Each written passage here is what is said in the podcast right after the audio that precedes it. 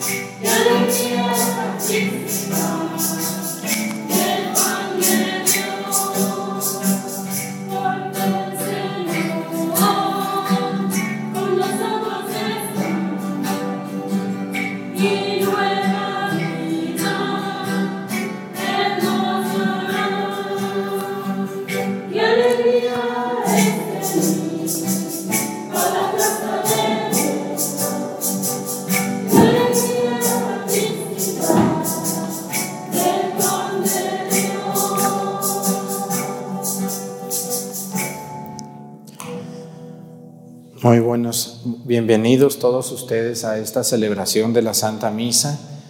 Vamos a pedirle a Dios nuestro Señor hoy por el alma de el señor Cesario Morales Cuamacateco, por el alma de Epifanio Diego Morales, también por todo el comité de San Lucas, todos los devotos de la Virgen María también, que la recordamos en este día. Y bueno, pues quiero pedir yo por toda la gente que me ayuda en estas misas, por el coro, por los monaguillos, por los lectores, por las señoras que adornan, que limpian, que ayudan, que ponen flores. Por todos ustedes le pedimos a Dios también en este día. Y bueno, pues todos los días que celebramos la misa, pedimos por una diócesis, una porción de nuestro querido México. Y hoy pues vamos a pedir por una, déjenles digo por cuál Vamos por orden alfabético. Así que hoy vamos a pedir por la diócesis de San Andrés Tustla, Veracruz, allá pegadito con Tabasco. Apenas acaban de nombrar su obispo nuevo. Ellos tuvieron casi un año sin obispo y ahora el Papa les ha nombrado su obispo. Pedimos por su nuevo obispo, por la diócesis, por todas las personas que viven en esa región que es muy pobre de México. Le pedimos a Dios por San Andrés Tustla y también vamos a pedir hoy por un país donde sabemos que hay gente que nos ve. Fíjense que aunque ustedes no lo crean, en un país muy lejano donde están los canguros, ¿sí saben qué país están los canguros? ¿Eh? ¿No? A ver, Australia, Australia, muy lejos de nosotros, pero hasta allá hay latinos que buscan la misa en español y la encuentran y les gusta y aquí los tenemos viendo la misa desde Australia. Así que vamos a pedir por nuestros hermanos que están allá y también, bueno, vamos a pedir hoy por un oficio. Eh, siempre pedimos por ya hemos pedido por varios oficios, hemos pedido por apicultores, por ganaderos, por agricultores, por comerciantes, por sastres, hemos pedido ya por los chefs, las cocineras, las personas, los zapateros, los que arreglan, los carpinteros. Hoy vamos a pedir por los locutores, ¿cómo ven? Los que se dedican a trabajar eh, en la radio, algunos me escriben y me dicen, Padre, aquí en la radio pasamos la misa todos los días, la gente la pide. Ahí pida por nosotros. Bueno, pues hoy vamos a pedir por los locutores, los que trabajan en la radio, que dan noticias, que dan canciones, todos esos que ustedes oyen en la radio. Antes se oía una estación aquí, ya no se oye, ¿verdad? Ya no. A ver si ponemos una nosotros luego, a ver qué hacemos. Entonces, pues vamos a pedirle mucho a Dios por los locutores y por toda la gente que se une a la Santa Misa desde diferentes lugares del mundo. Nos encomendamos a San Salvador y a San Lucas, en el, perdón, a Señor Santiago y a San Lucas, pienso que ando en la monera. Entonces, al Señor Santiago y a San Lucas. En el nombre del Padre y del Hijo y del Espíritu Santo, la gracia de nuestro Señor Jesucristo, el amor del Padre y la comunión del Espíritu Santo esté con todos ustedes. Pidámosle perdón a Dios por todas nuestras faltas.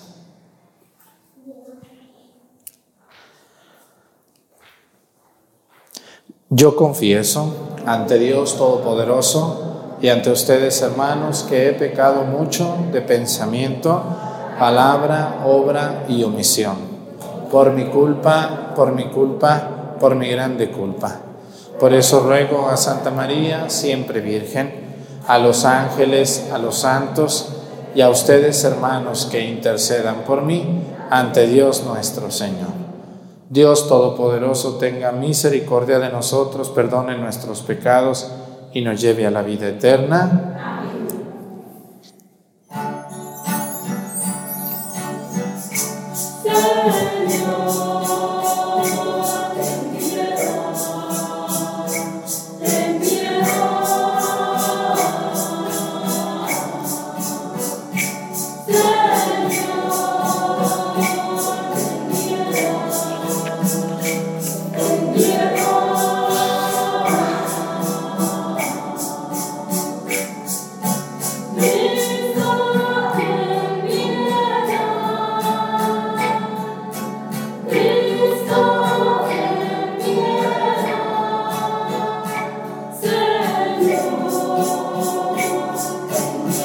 Oremos.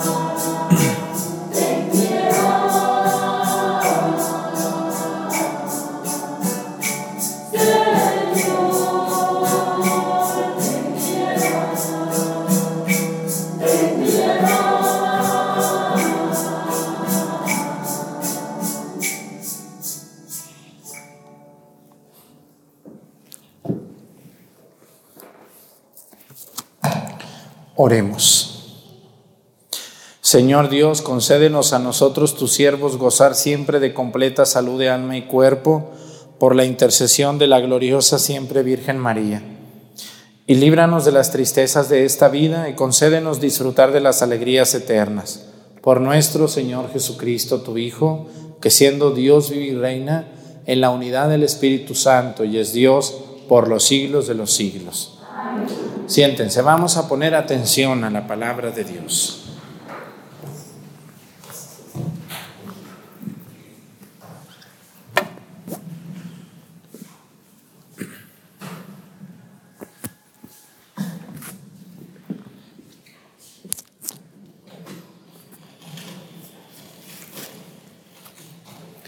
De la carta del apóstol San Pablo a los romanos, hermanos, ya no hay condenación que valga contra los que están unidos a Cristo Jesús, porque ellos ya no viven conforme al desorden egoísta del hombre, pues si estamos unidos a Cristo Jesús, la ley del Espíritu vivificador nos ha librado del pecado y de la muerte. En efecto, lo que bajo el régimen de la ley de Moisés era imposible, por el desorden y egoísmo del hombre, Dios lo ha hecho posible cuando envió a su propio Hijo, que se hizo hombre y tomó una condición humana semejante a la nuestra, que es pecadora, y para purificarnos de todo pecado, condenó a muerte el pecado en la humanidad de su Hijo.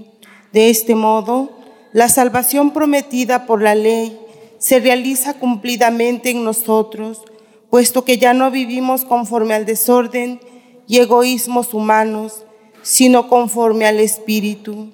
Ciertamente, los hombres que llevan una vida desordenada y egoísta piensan y actúan conforme a ella, pero los que viven de acuerdo con el Espíritu piensan y actúan conforme a éste. Las aspiraciones desordenadas y egoístas conducen a la muerte. Las aspiraciones conforme al Espíritu conducen a la vida y a la paz. El desorden egoísta del hombre es enemigo de Dios. No se somete ni puede someterse a la voluntad de Dios. Por eso, los que viven en forma desordenada y egoísta no pueden agradar a Dios. Pero ustedes no lleven esa clase de vida, sino una vida conforme al Espíritu, puesto que el Espíritu de Dios habita verdaderamente en ustedes. Quien no tiene el Espíritu de Cristo no es de Cristo. En cambio, si Cristo vive en ustedes, aunque su cuerpo siga sujeto a la muerte a causa del pecado, su espíritu vive a causa de la actividad salvadora de Dios. Si el Espíritu del Padre, que resucitó a Jesús de entre los muertos, habita en ustedes, entonces el Padre que resucitó a Jesús de entre los muertos, también les dará vida a sus cuerpos mortales por obra de su Espíritu que habita en ustedes. Palabra de Dios. Ah, Señor que te busquemos. Señor, que te busquemos. Del Señor es la tierra y lo que ella tiene, el orbe y todo lo que en él habita, pues Él lo edificó sobre los mares, Él fue quien lo asentó sobre los ríos Señor, que te busque. ¿Quién subirá hasta el monte del Señor? ¿Quién podrá entrar en su recinto santo? El de corazón limpio y manos puras, y que no jura en falso.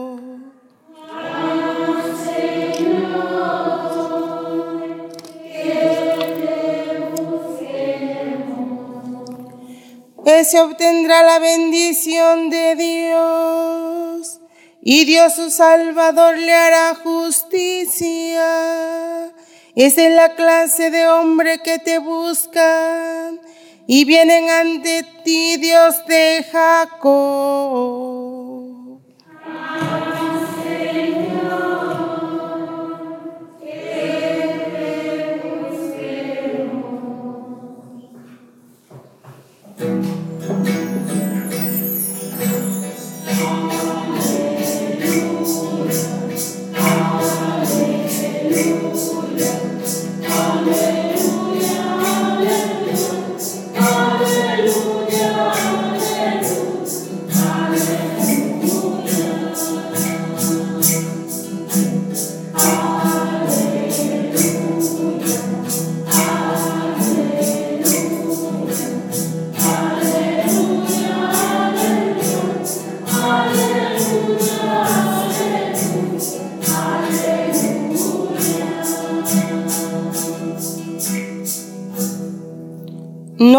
La muerte del pecador, sino que se arrepienta y viva, dice el Señor.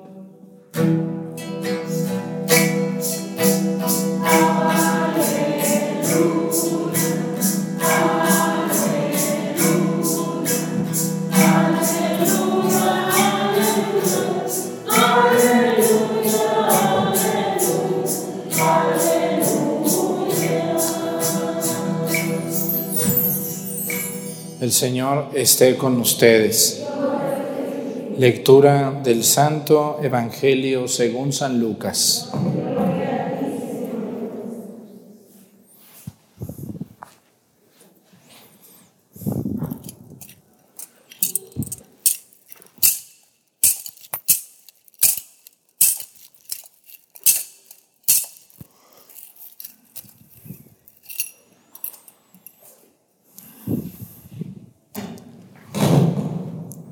En aquel tiempo, algunos hombres fueron a ver a Jesús y le contaron que Pilato había mandado matar a unos galileos mientras estaban ofreciendo sus sacrificios.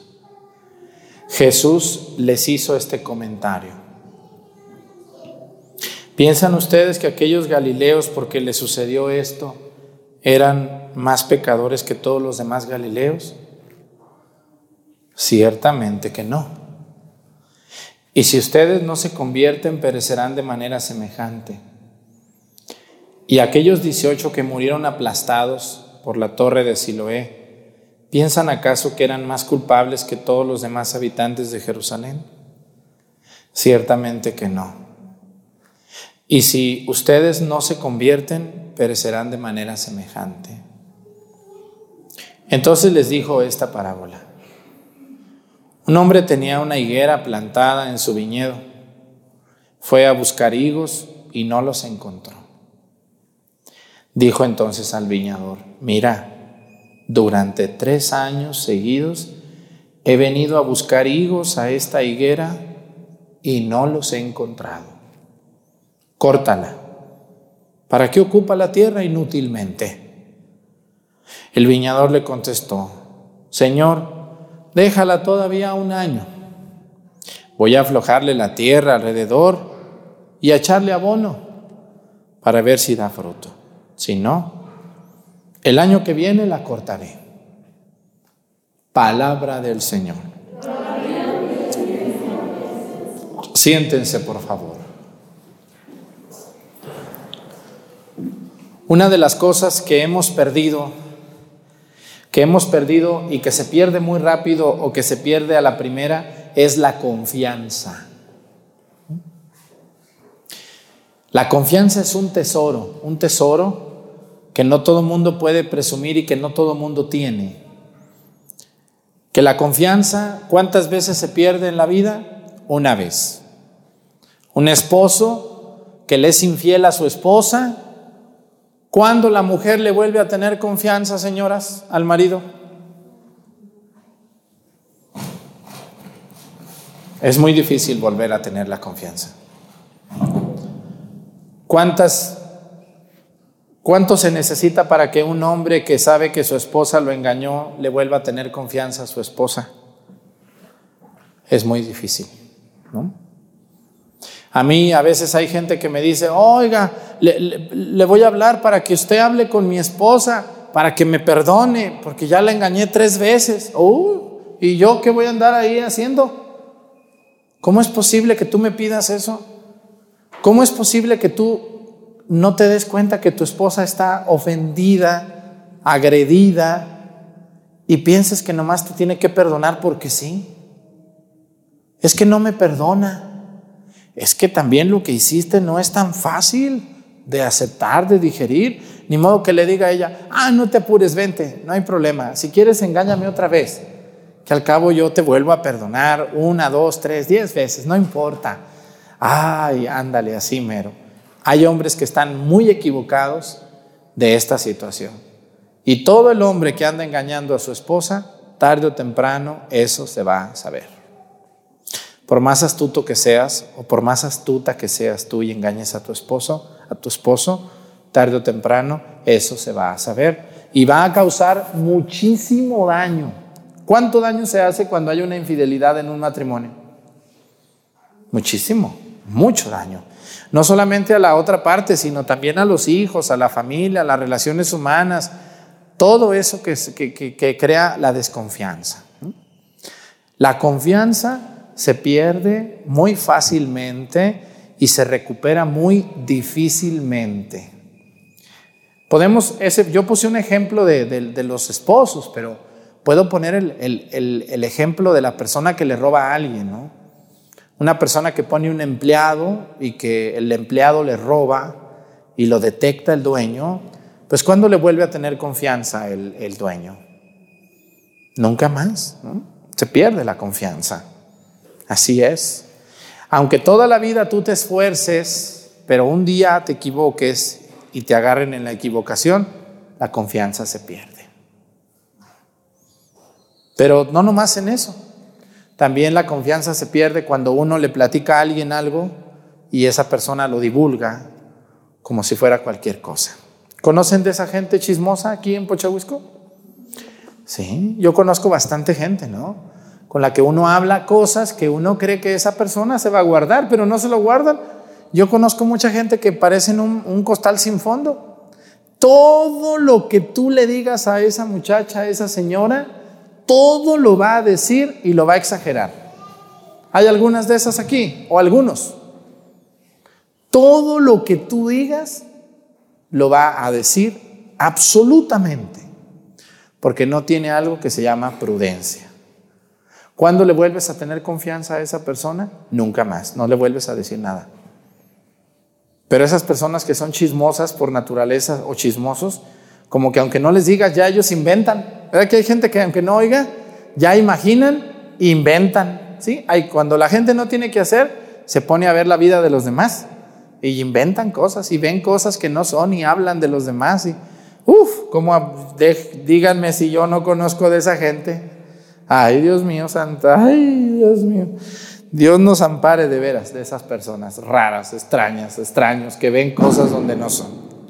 Hermanos, la confianza se pierde y no tenemos por qué perderla si hacemos bien nuestro trabajo, si somos fieles, si cumplimos, si no tomamos lo que no es nuestro, si no decimos lo que no debemos decir aunque lo sepamos, no todo, aunque usted sepa cosas, hay cosas que no se deben de decir, entiéndanlo, por favor, entiéndanlo. No porque tú sepas o veas algo, lo tienes que decir. Bueno, que no te enseñaron a callarte la boca un rato? Pero hay gente que parecen unas... ¿Cómo se les dice a esas gentes? ¿Cómo se les dice? Esas gentes que no se, no se aguantan un minuto.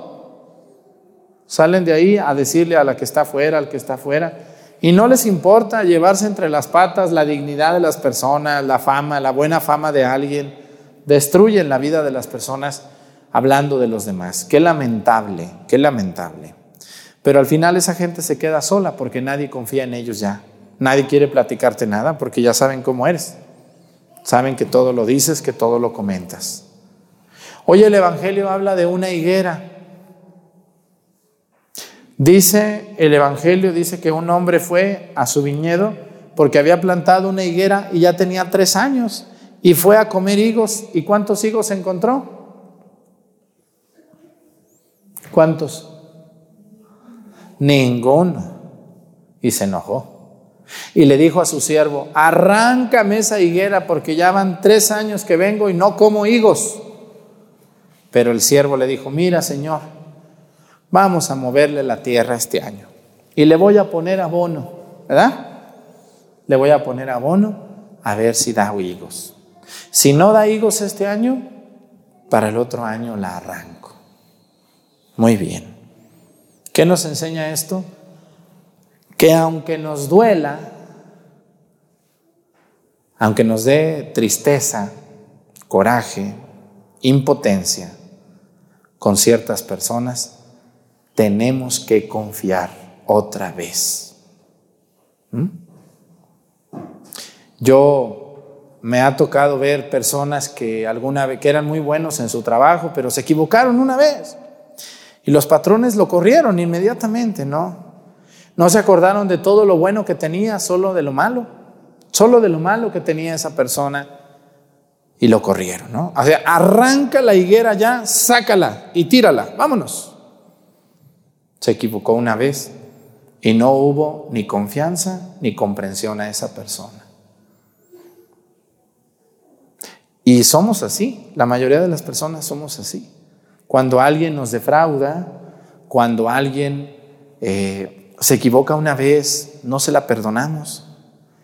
Miren hermanos, yo les quiero invitar a que cuando su pareja, su hijo, su hermano, su primo, su vecino, quien sea, se equivoque por primera vez, otórguenle el perdón. ¿Mm? Ya cuando esto sea una reiteración, ya cuando sea un descaro, ya te roba, te, te engaña, te es grosero, te ofende, entonces ya no. O sea, ahí sí dile, mira, ¿sabes qué? Eh, yo ya te perdono, pero esto ya es insoportable. Mejor que te vaya muy bien, ¿no? Definitivamente esto ya es una burla. Esto ya es una burla de tu parte. Que Dios te bendiga. No, pero, pero tú debes de perdonarme todas las veces. Yo te puedo engañar mil veces, pero tú perdóname. Oye, y ahora te voy a engañar yo a ti, ¿cómo ves? Y ya quedamos empates. Yo quisiera darles un mal consejo, ¿verdad? Pero no debo de hacerlo. ¿Qué pasaría con esos hombres que engañan a sus mujeres y que son muy celosos que la mujer lo engañara a él? ¿Qué pasaría? A ver, díganme, señoras, ustedes que tienen experiencia en eso. ¿Cómo se pondría ese hombre celosísimo que sí engaña a su mujer y que su mujer lo engañara a él? ¿Qué pasaría? Sería algo, algo descomunal, ¿verdad que sí? Porque a veces queremos que la mujer no sea muy fiel o que el hombre, pero yo no le soy fiel a ella. ¿Cómo exiges tú lo que tú no das? ¿Cómo? Imagínate que tu esposa, a la que tanto amas, te fuera infiel. ¿Qué pasaría contigo? Ah, no, pues allí ya no me gusta, padre, eso. Mejor ya no hable de eso. No, sí hablo.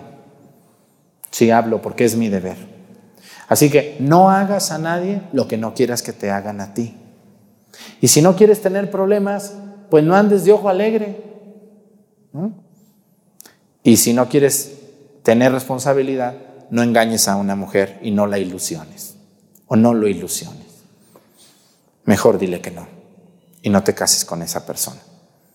No engañes y no te aproveches de la buena voluntad de alguien. Pero esto no solamente se refiere al matrimonio. Aquí entran muchísimos temas. ¿Qué pasa cuando un muchacho, una muchacha es, es, bueno para el, es bueno para el trabajo, pero es envidiado, es incomprendido. Pues le inventan algo y lo sacan de ahí. ¿A cuántas personas han corrido de su trabajo por hacer mejor las cosas que los mismos jefes? Yo me ha tocado saber de muchachos de Pochahuisco que van a Estados Unidos y que son buenos para el trabajo y como trabajan más que los flojos que están allí, aquellos flojos les hacen la vida imposible para que los corran. Eso se llama envidia, ¿verdad que sí? Y se da muy seguido, ¿o no se da? Sí. Yo me he fijado, miren, en las universidades, en los colegios, incluso en los seminarios. A mí me tocó ver llegar a muchachos al seminario muy talentosos, muy buenos, buenos para ser sacerdotes, pero eran muy inquietos, ¿no? Eran muy inquietos, eran muy movidos y como que decían, no, ese muchacho no es para ser sacerdote, pero sí era. Nomás que era un muchacho que necesitaba que lo guiaran, ¿no? que lo controlaran. Les voy a platicar mi experiencia, miren, a mí yo siempre he sido muy inquieto. Ustedes los que me conocen, ¿verdad que sí? No paro, si me han visto o no me han visto. ¿Qué andamos haciendo? ¿Esto? ¿Qué hora esto? ¿Qué hora arreglando? ¿Qué hora construyendo? ¿Qué hora? ¿Qué un concierto? ¿Qué un viaje? ¿Qué un...? A todo le hago yo. yo sí me canso, pero, pero aguanto. Y yo me acuerdo de un, un, señor cura que tuve que yo quise mucho, que confiesa allá en, en la Catedral de Aguascalientes, vayan a saludármelo. es el canónigo, un canónigo que está allí, el padre Castañeda, un hombre de Dios que fue mi señor cura. Cuando yo estaba en el seminario siempre le daban quejas de mí, ¿cómo ven ustedes? Le decían que era muy inquieto y muy imprudente y muy desobediente. Entonces él les decía siempre, miren, Arturo es un hombre muy trabajador, Simplemente encáusenle lo que hace, pónganlo a trabajar, encárguenle algo y verán lo que hace. Y bueno, pues gracias a Dios siempre Él me cuidó mucho, me encausó y miren lo que, lo que pasó conmigo, ¿no? Me gusta trabajar. Y entonces yo me acuerdo mucho con esta, esta higuera. No dio frutos el primer año, no, pues vamos a esperar el segundo año. Bueno, segundo año no dio frutos el segundo año, pues vamos a darle el tercer año. Tampoco. Bueno, pues muévele la tierra y ponle abono, a ver si para el otro año. Y yo creo que el siguiente año sí dio, sí dio higos. Yo creo que ya sería muy mala suerte que no diera higos, ¿no? Así pasa con sus hijos de ustedes. Así pasa con, sus, con las personas que son trabajadoras. Miren, a veces ustedes en su casa tienen por ahí un hijo, una hija medio desviado, medio flojo. ¿Qué hace falta a esos muchachos? Moverles la tierra. ¿Qué quiere decir moverles la, tierra? Moverles las comodidades. Cada día más nos llenamos en Pochahuisco de muchachos inútiles y muchachas. ¿O no es cierto? Como su papi y su mami están en Estados Unidos, le manda dólares, pues aquí la mami no lo pone a hacer nada al muchacho, a la muchacha, y está creando uno o dos inútiles ahí.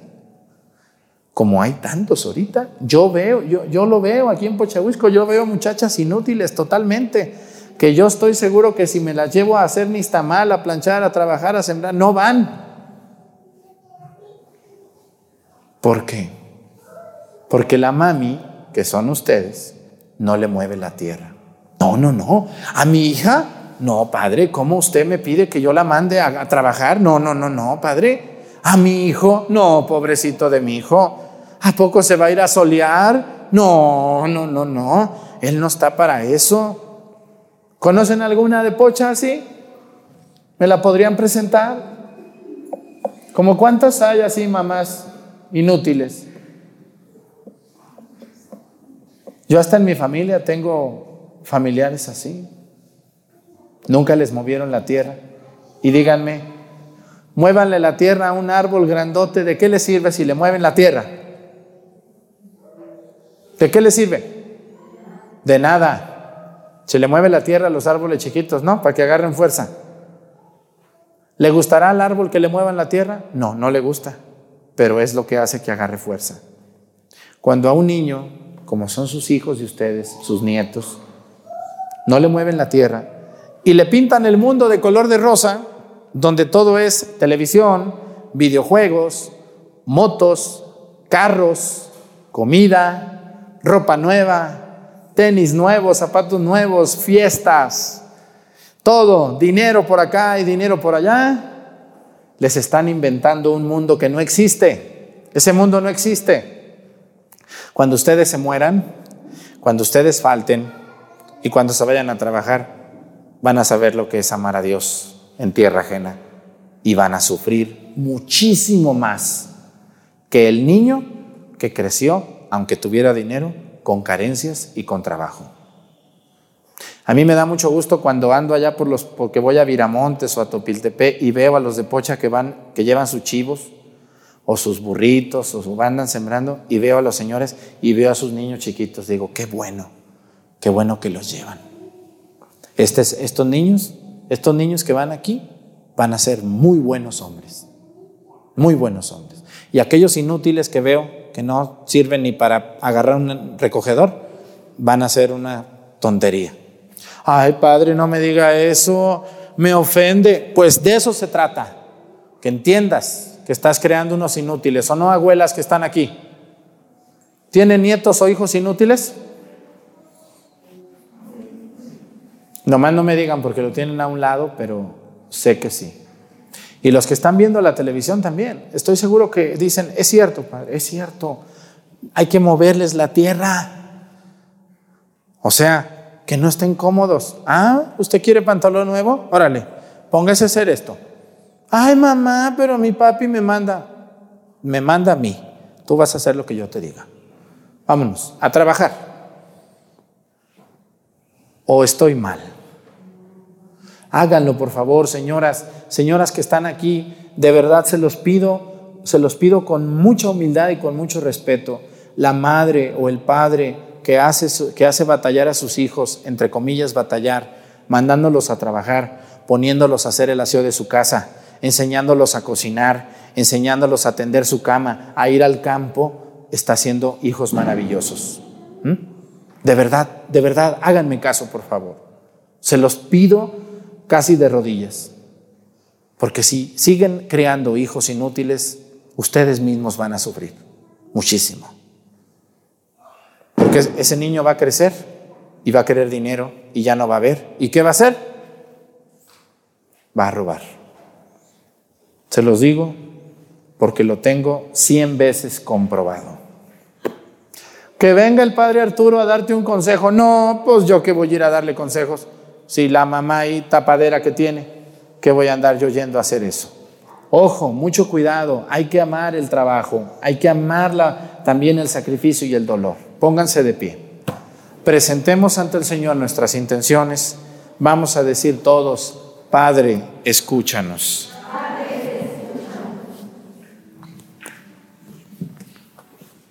Oremos por todos los niños que asisten al catecismo y por quienes con generosa entrega colaboran en la formación de buenos valores cristianos en, nuestra, en nuestros hermanos más pequeños. Roguemos al Señor.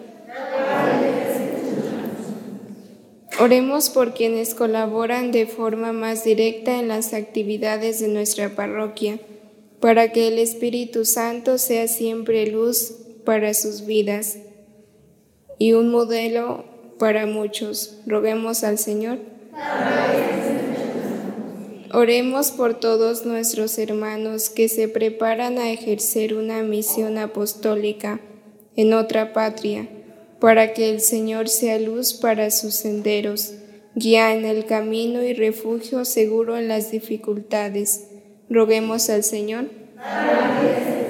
por nosotros, para que seamos dóciles en la palabra de Dios, que no olvidemos que nuestro ser cristiano no termina en la entrada del templo, sino que se extiende en la coherencia de vida y el testimonio de la fe que profesamos.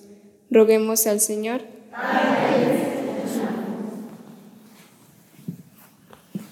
Todas estas intenciones y las que se quedan en nuestro corazón, las ponemos a tus pies por Jesucristo nuestro Señor. Siéntense, por favor.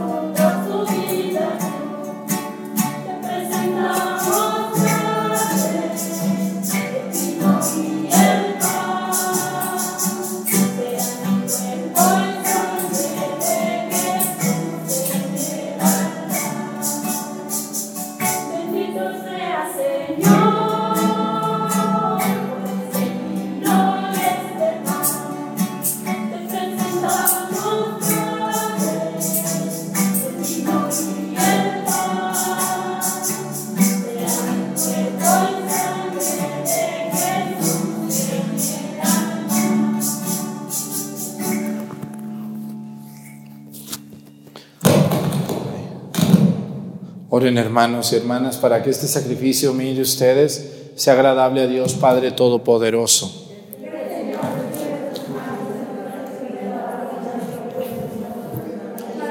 O bien el de toda su santa iglesia. Recibe, Señor, las oraciones de tu pueblo junto con las ofrendas que te presentamos, para que por la intercesión de Santa María, Madre de tu Hijo, ningún buen propósito quede sin realizarse y ninguna de nuestras súplicas quede sin respuesta por Jesucristo nuestro Señor.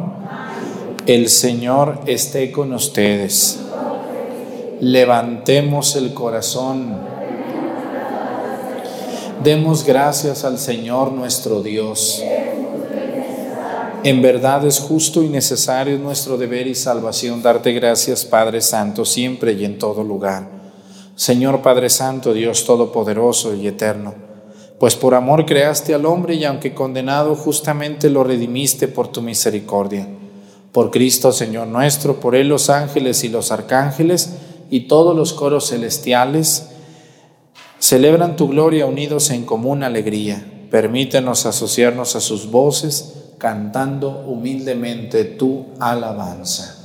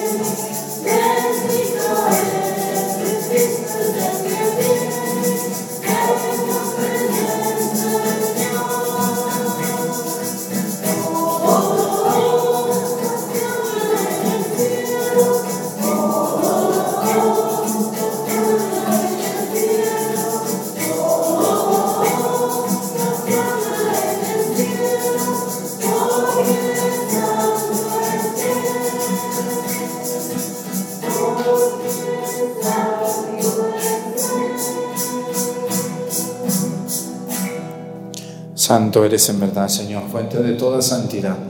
Por eso te pedimos que santifiques estos dones con la efusión de tu Espíritu, de manera que se conviertan para nosotros en el cuerpo y la sangre de Jesucristo nuestro Señor, el cual, cuando iba a ser entregado a su pasión voluntariamente aceptada, tomó pan, dándote gracias, lo partió y lo dio a sus discípulos, diciendo, Tomen y coman todos de él, porque esto es mi cuerpo que será entregado por ustedes.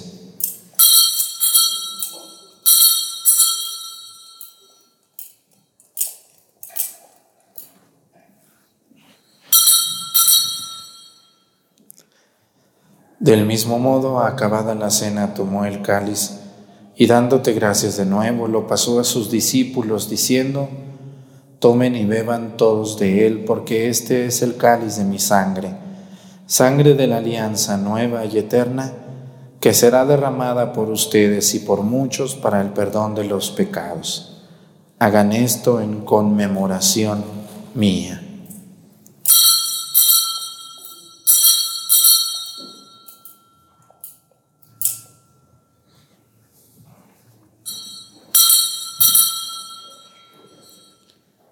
Este es el sacramento de nuestra fe.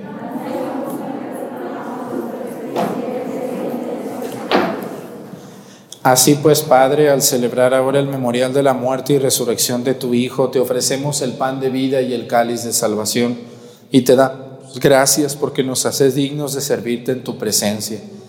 Te pedimos humildemente que el Espíritu Santo congregue en la unidad a cuantos participamos del cuerpo y la sangre de Cristo.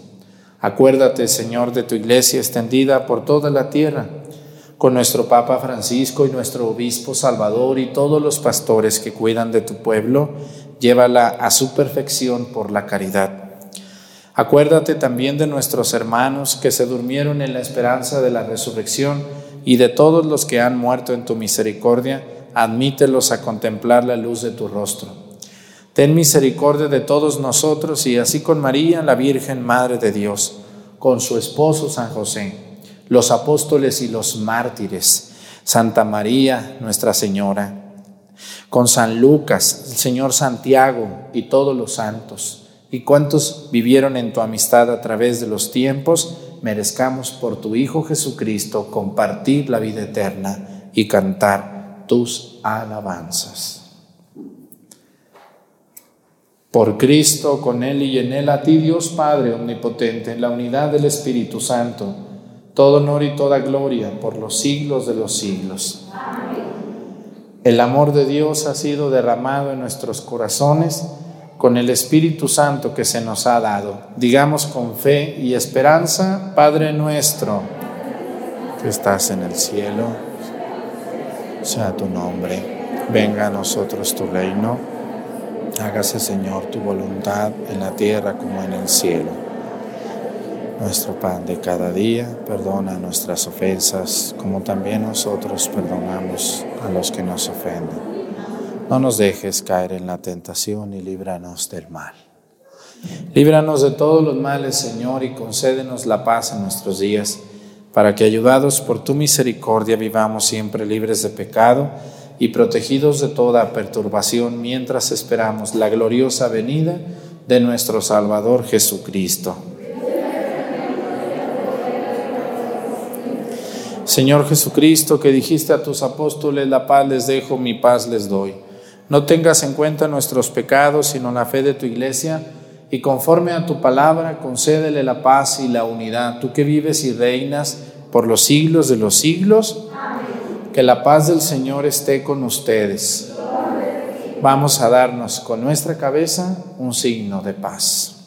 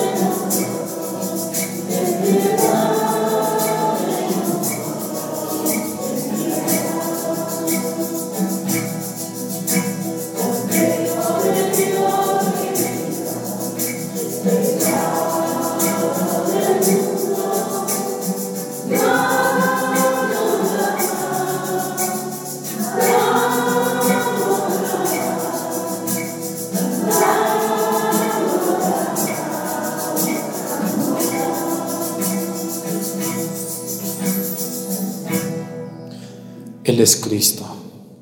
Es el Cordero de Dios que quita los pecados del mundo. Dichosos los invitados a la cena del Señor.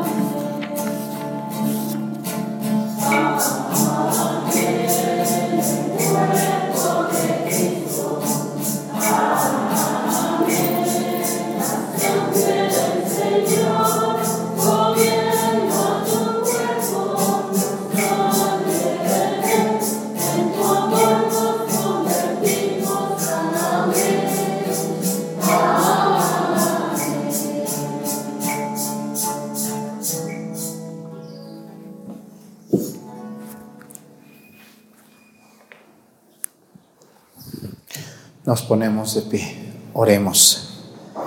Al recibir el sacramento celestial en la conmemoración de la Santísima Virgen María, te pedimos, Padre misericordioso, que a imitación suya nos concedas ponernos dignamente al servicio del misterio de nuestra redención.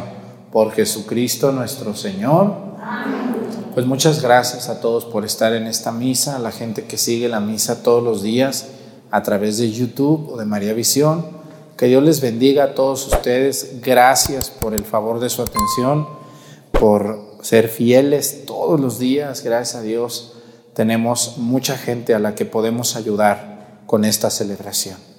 Yo les agradezco mucho a todos los que me ayudan y que comprendan que estamos haciendo un, un servicio. No, no, es, no es querer lucirnos, es de verdad hay mucha gente que ve la misa con mucha devoción. Muchísima gente que está en países donde no se habla español y ellos quieren una misa en español. También hay gente que a veces no puede ir entre semana a su parroquia, pero bueno, trata de escuchar la misa en su trabajo. Y muchas de esas personas lo agradecen, por esas personas lo seguimos haciendo. Aparte de que Pochahuisco ya es famoso, ¿verdad que sí? Ya su pueblo de ustedes, ¿quién pensaría, verdad? Bueno, pues entonces así, así es la vida. Vamos a pedirle al Señor Santiago por todos ellos. Que el Señor esté con ustedes. La bendición de Dios Padre, Hijo y Espíritu Santo descienda sobre ustedes y permanezca para siempre. Hermanos, esta celebración ha terminado, nos podemos ir en paz. tengan bonito día. Nos vemos mañana, si Dios nos permite.